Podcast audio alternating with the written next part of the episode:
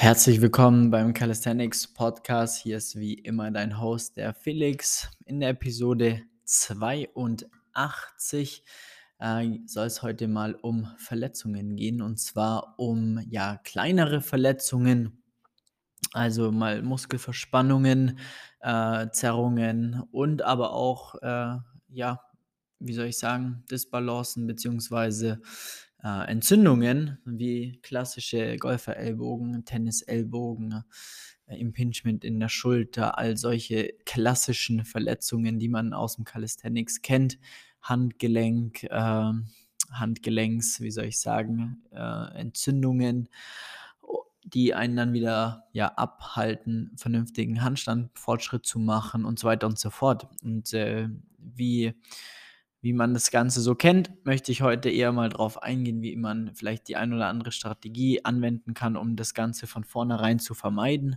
Oder wenn du gerade in der sowas schon hast, ähm, um dann auch fürs nächste Mal herauszufinden, beziehungsweise schon mal ja eine Strategie an der Hand zu haben, um das Ganze zu vermeiden.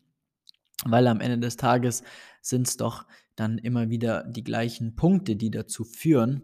Und wir gehen gleich mal da rein und fangen mit Punkt 1 an und zwar dem Warm-up. Das Warm-up kommt meistens viel zu kurz bei den meisten Personen, die dann äh, gerade bei einer Übung sich auf einmal was gezerrt haben oder auf einmal was extrem verspannt ist oder zum Beispiel beim Frontlever oder Klimmzüge, wenn auf einmal am Schulterblatt äh, eine ganz ekelhafte Verspannung da ist, das ist meistens, dass ähm, ja der Zielmuskel nicht vernünftig warm ist und dementsprechend dort dann es leicht mal zu ja, so einer Zerrung, Verspannung etc.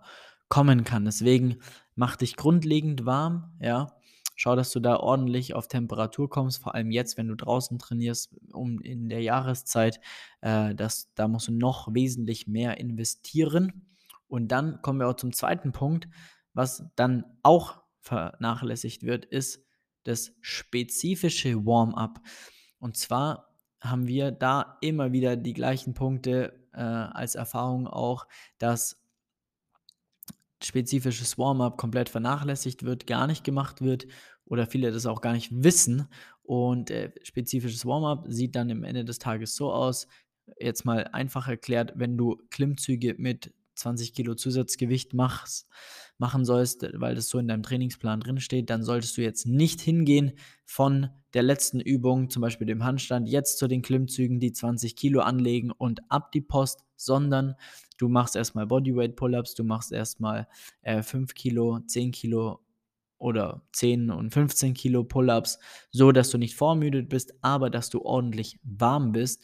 Und wenn du in Vergangenheit schon mal mit kleinen Verletzungen zu kämpfen hattest, dann schau, also die muskulär bedingt sind, dann schau vor allem, dass die Muskelregion ordentlich warm ist. Da geht es dann wirklich darum, ist der Trapez ordentlich warm, ähm, ist mein Latt ordentlich warm und so weiter und so fort, damit hier oder die Brust, die Schultern und so weiter, also es ist für jede einzelne Muskelgruppe anwendbar.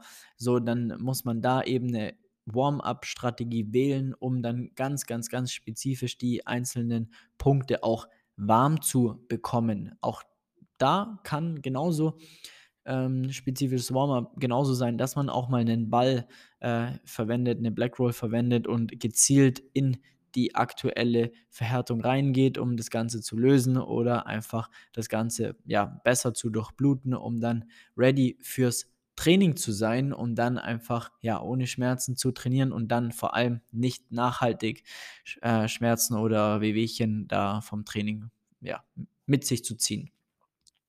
Punkt 3 sind Disbalancen aus Merzen. Ja? Das ist ein riesengroßer Punkt und zwar ähm, sieht man das extrem häufig, gerade auch da bei ja, Zug äh, Übungen, Klimmzüge, dass zum Beispiel eine Schulter weiter oben hängt als die andere, ähm, dass ein, ja, ein Schulterblatt gar nicht vernünftig angesteuert werden kann. Das gilt natürlich genauso gut für, Klimm, äh, für Liegestütze oder Dips bei solchen Übungen, dass man da ja es immer mal wieder sieht, dass allein da zum Beispiel ja, wie gesagt, eine Schulter woanders hängt oder an der höchsten Klimmzugposition ein Ellbogen weiter nach außen gerichtet ist als der andere. Das sind alles Disbalancen, auf die ja, die man ernst nehmen sollte, wo man wirklich darauf A, man muss es erkennen, B, man muss wissen, wie man das Ganze löst und C, man muss es lösen, um dann wiederum ähm, dementsprechend auf ähm, ja, Verletzungen zu verzichten, weil jetzt mal ein einfaches Beispiel, Mal angenommen, deine rechte Schulter, die ähm, will nicht ganz so gut angesteuert werden als die linke Schulter bei Klimmzügen.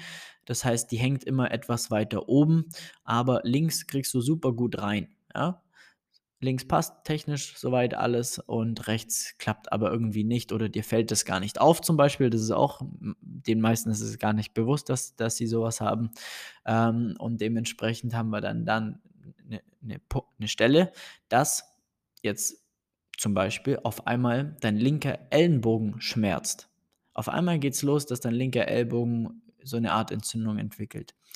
Und dann ist natürlich die Frage, warum tut mir jetzt der linke Ellenbogen weh und obwohl ich eigentlich die rechte Schulter nicht unter Kontrolle habe. So.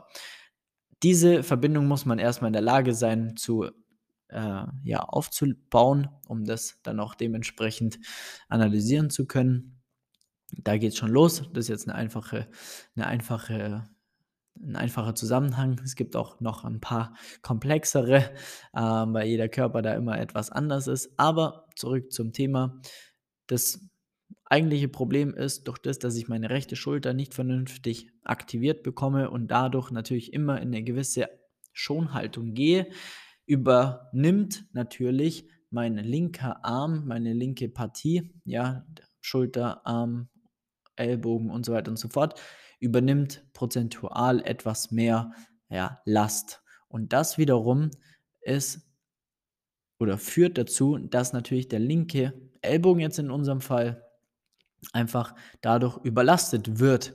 Ja, weil ist ja ganz klar, der übernimmt jetzt mal ganz einfach gesagt 1,2, 1,3 ähm, mal mehr Belastung als der rechte ähm, Arm und dementsprechend wenn wir da nicht wirklich darauf vorbereitet sind, kommt es dazu, dass ja links einfach der Ellbogen schmerzt, da eine Entzündung da ist.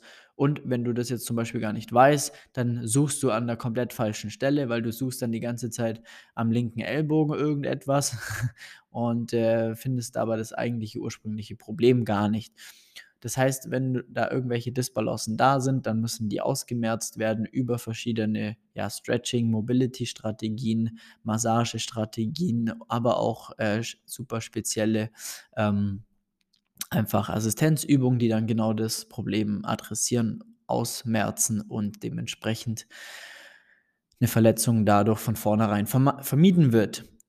Die dritte oder beziehungsweise die vierte ähm, Strategie ist ebenfalls offensichtlich, man muss Übungstechniken erlernen, anpassen, an den Körper anpassen und dementsprechend so schauen, dass man die Technik einfach solide ausführt.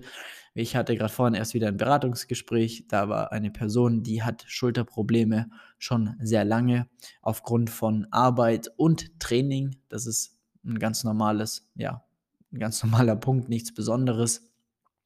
Ähm, das hätte man ebenfalls vermeiden können, wenn man eben ja im Training vor allem auch berücksichtigt, dass man Arbeitsbelastung hat.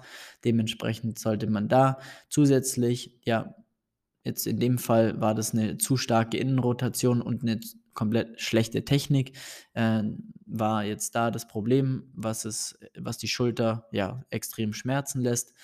Ähm, dementsprechend müsste man jetzt da einfach ja, sehr stark dagegen antrainieren. Vor allem die Technik erstmal aufräumen, damit man da ein besseres Körpergefühl bekommt, ein besseres Gefühl für die Technik bekommt und die Ansteuerung im Körper, wie muss ich was wo ansteuern und äh, um dann da wirklich auch stabil meine Schulter in eine Position zu bringen, in der sie sicher ist, sage ich jetzt mal, um dann auch gleichzeitig noch der Arbeitsbelastung entgegenzuwirken. Das sind dann so Strategien, die man da auf jeden Fall berücksichtigen muss, um da langfristig einfach auch gesund zu bleiben und nachhaltig zu trainieren. Also nochmal kurz, äh, kurzes Wrap-up. Einmal Warm-up, vernünftiges Warm-up, dann spezifisches Warm-up, übungsspezifisches Warm-up vor allem, Disbalancen ausmerzen und eine ordentliche Übungstechnik erlernen. Wenn du da Hilfe dabei brauchst, wenn, wenn dir das Ganze bekannt vorkommt und äh, du das auch schon mal das ein oder andere Mal hattest oder dich das immer wieder in deinem Training auch plagt, dann lass uns gerne mal gemeinsam darüber schauen und trag dir gerne einen Termin ein für ein kostenloses Beratungsgespräch unter www.flex-calisthenics.com. Dann können wir auch gerne mal ein, zwei Übungsvideos von dir analysieren, um dann dementsprechend auch ähm, genau darauf eingehen, die aktuellen ja, Probleme ähm, identifizieren und dann schon mal Strategien an die Hand geben, wie du das Ganze ausmerzen kannst. Vielen Dank wieder fürs Einschalten.